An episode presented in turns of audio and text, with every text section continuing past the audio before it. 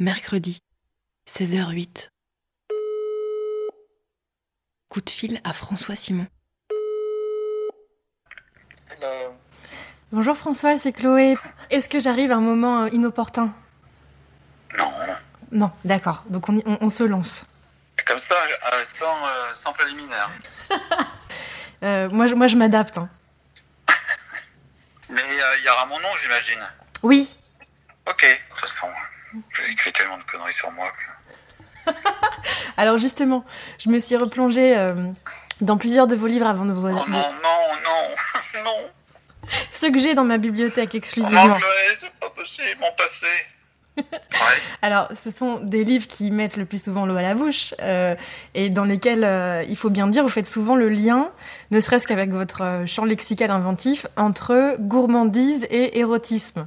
Et euh, je me demandais si vous pensiez que la façon dont quelqu'un mange peut nous renseigner sur la façon dont il aime et dont il fait l'amour.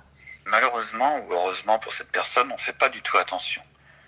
On regarde autre chose, on est fixé par des points de polarisation, alors qu'il y a toute une gestuelle qui est développée.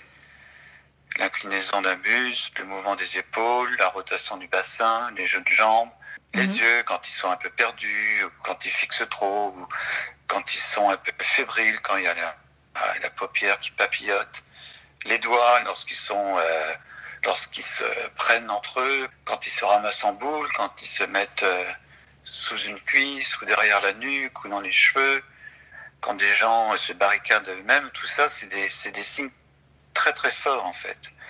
Et nous, on est là en train de parler de la, non point de la pluie et du beau temps, heureusement, mais de toute autre chose. Et le cerveau qui euh, domine un peu trop euh, tous ces continents-là n'arrive pas à percevoir tous ces, euh, tous ces messages. Et donc, à table, on est un, j'allais dire un livre ouvert. Non, on est un lit ouvert. Et on sait, on pourrait deviner, en repassant le film, bien sûr. Ce serait trop malin et trop facile de dire, bah voilà, on pourra deviner après coup, si on peut s'exprimer ainsi, que la personne était faite de tel métal ou de telle étoffe. Je pense que en fait, on est, euh, on est très explicite. Et alors, vous, comment vous mangez? Et qu'est-ce que ça raconte de, de votre rapport à l'amour? Bonne question. Comment je mange, moi? Façon hâtive. Et euh, je pense aussi que mes doigts euh, surjouent un peu l'approche tactile. Euh, je soupçonne et je les vois souvent en train de rouler des boulettes de pain. Euh, J'ai souvent envie de, de m'approcher de la main de la personne d'en face et de la prendre à témoin et, et de vérifier en fait si elle est dans la, au diapason, dans la même humeur, dans la même euh, appréhension du moment. Et pour un, exemple utile ou un, un propos totalement anodin, lui dire tu crois pas ça et de, de demander, de solliciter de mes doigts l'approbation de sa main. Et ainsi, une partie du chemin est euh, déjà entamée dans ma façon dont je me tiens à table, du chemin ou du non-chemin. Et euh, je laisse en fait mon, mon corps exprimer ce qu'il a envie d'exprimer. Quoi. Si, le- si mes yeux s'attardent à ses yeux, ben, euh, qu'il plonge dedans.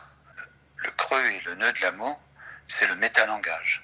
Si on s'entend bien avec quelqu'un, c'est que euh, le métalangage fonctionne bien.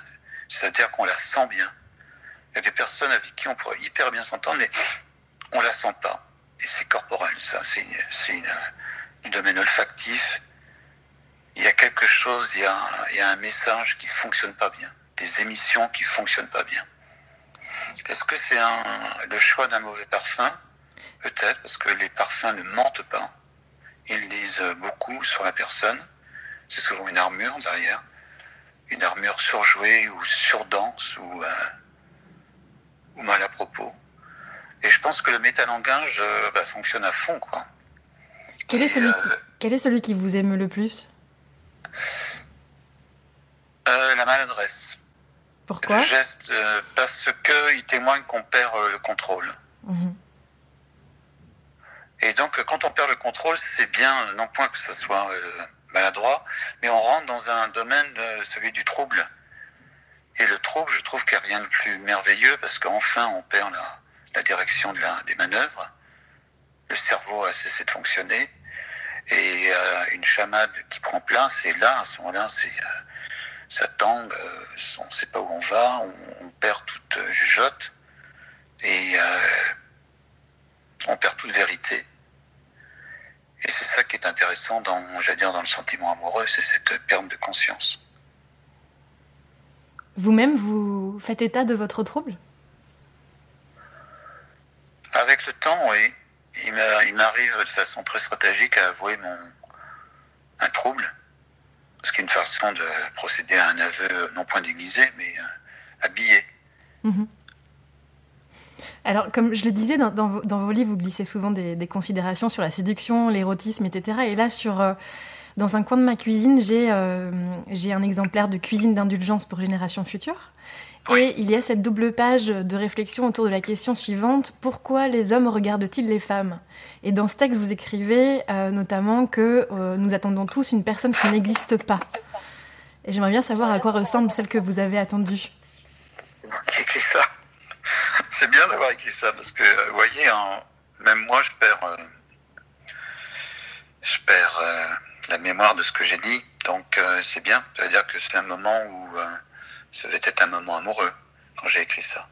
Donc, une personne qui n'existe pas, oui, c'est on a tous une image manquante. Et je pense qu'on est toujours à, à la recherche d'une personne comme ça, imaginaire, idéalisée, et ce qui est intéressant, en fait, c'est non point de l'atteindre, comme la vérité. On la cherche toujours, mais il faut surtout pas l'atteindre. C'est comme la femme de, de neige au Japon, selon laquelle la passion brûle, et donc la femme de neige disparaît. Plus la passion augmente, hmm. plus la chaleur de la passion augmente. Donc c'est un peu ça, là.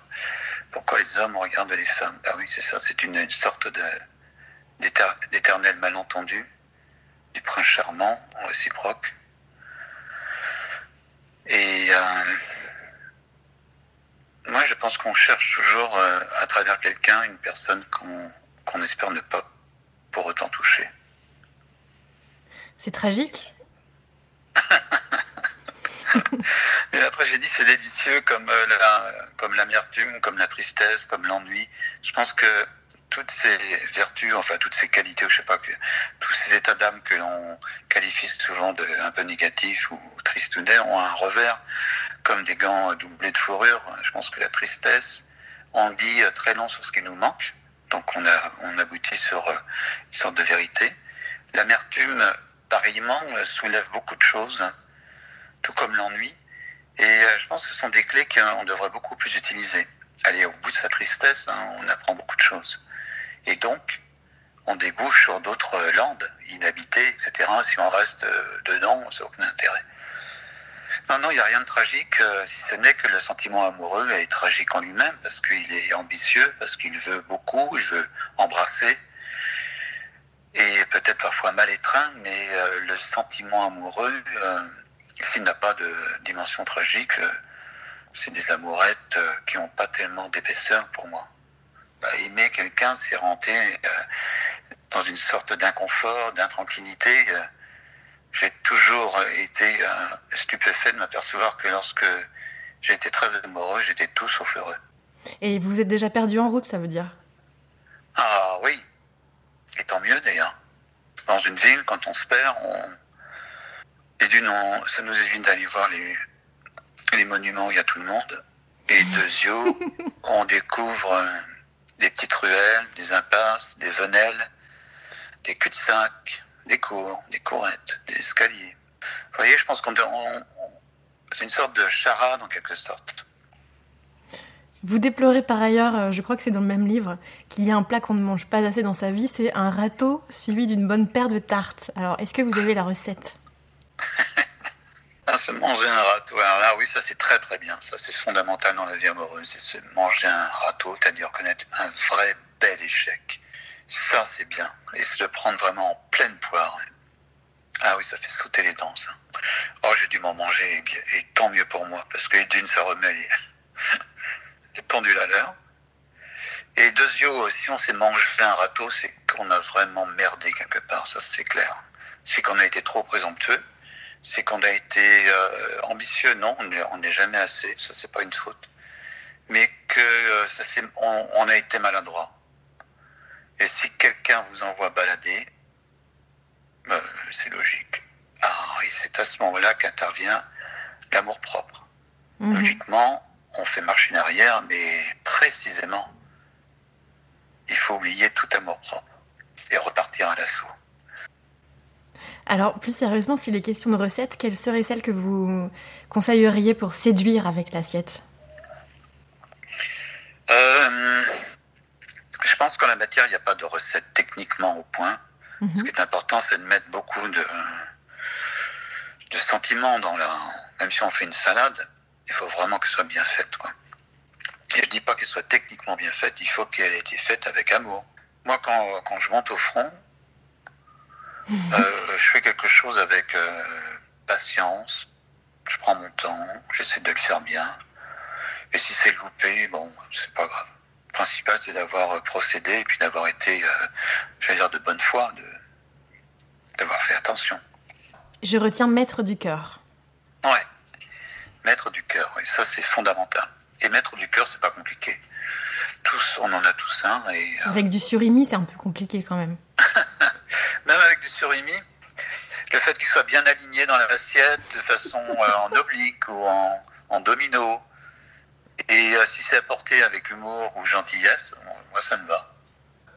Mais en même temps, je me dis, oh, il y, a une surimi, il y a, un fossé. Mais en même temps, un fossé, c'est c'est pas gênant. Les gens ça peut être excitant. Pas.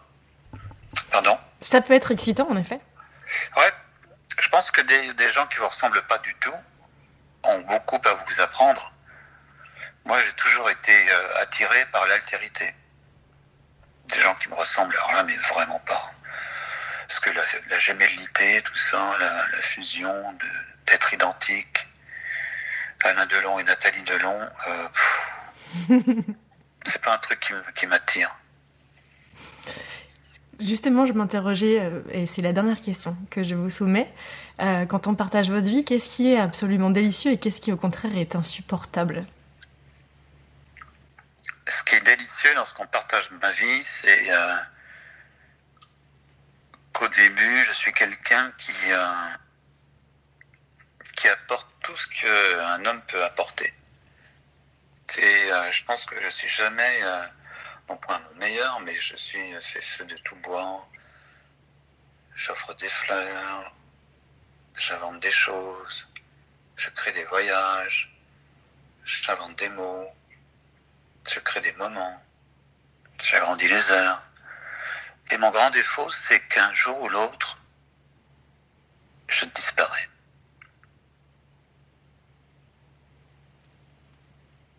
Ok. ah, ça vous fait peur, la Chloé. Je voulais avoir du silence après cette, euh, cette annonce. Oh, salut. Je en train de vous perdre. Vous êtes en train de disparaître. C'était la Love Line, un podcast de My Little Paris.